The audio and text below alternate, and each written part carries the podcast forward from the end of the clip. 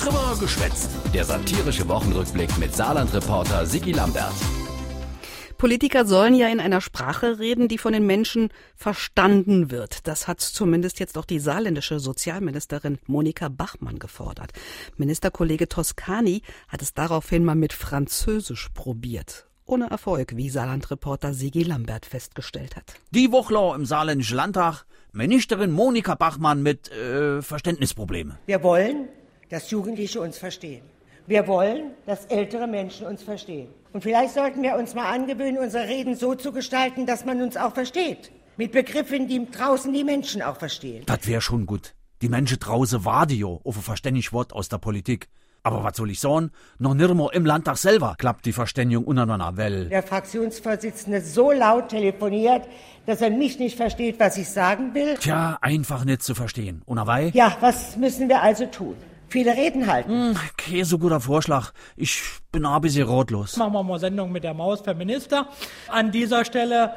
der Abgeordnete Neis ist von der Grüne immer zum Scherze aufgelegt. Aber Monika Bachmann versteht in dem Fall keinen Spaß. Wir müssen uns fragen, warum versteht uns der Jugendliche nicht und warum versteht uns der 30-Jährige, 40, 50, 70, 80 und 90-Jährige nicht mehr. Ja, tendenziell sogar der 100-Jährige. Versteht da nichts mehr. Sie verstehen weder die Politik reden, noch verstehen Sie den Begriff Opposition. Ist ja für die Regierung gar nicht so schlecht, wenn Opposition nicht verstanden wird. Gut, was Monika ja eigentlich meint, Et ist da gehe, dass 16-Jährige im Saarland schon wählen dürfen bei der Kommunal- und Landtagswahlen. Ich sag nein. Nö. Nee. Ich spreche mich dagegen aus, weil ich der Meinung bin, wir müssen uns verständlich machen, wir müssen die jungen Leute anlocken, die jungen Leute bestimmen unsere Zukunft. Mhm. Wähle beispielsweise auch Usa Fleischerheim aus, Monika. Sollte man doch nicht bei Zeit ein bisschen auf sie zugehen, auf die junge Monika? Ha? Aber nicht nur durch ein Wahlrecht mit 14, 15 oder 16, sondern, sondern... Sondern, äh, keine Ahnung. Die CDU will ewe kein Wahlrecht für so jung Gemies. Wer wär's, wenn die um N wähle? Sito, Til Schweiger oder Philipp Lahm. Und überhaupt, die dürfen ja auch sonst noch vieles nicht, die Halbstarke. Sie dürfen kein Auto fahren. Ja. Und einen Vertrag abschließen. Sie dürfen keinen hochprozentigen Alkohol trinken. Ja, und mach mal uns nix vor. Ohne hochprozentiger Alkohol hältst du die Politik nicht aus. Ganz klar. Aber so wat von klar.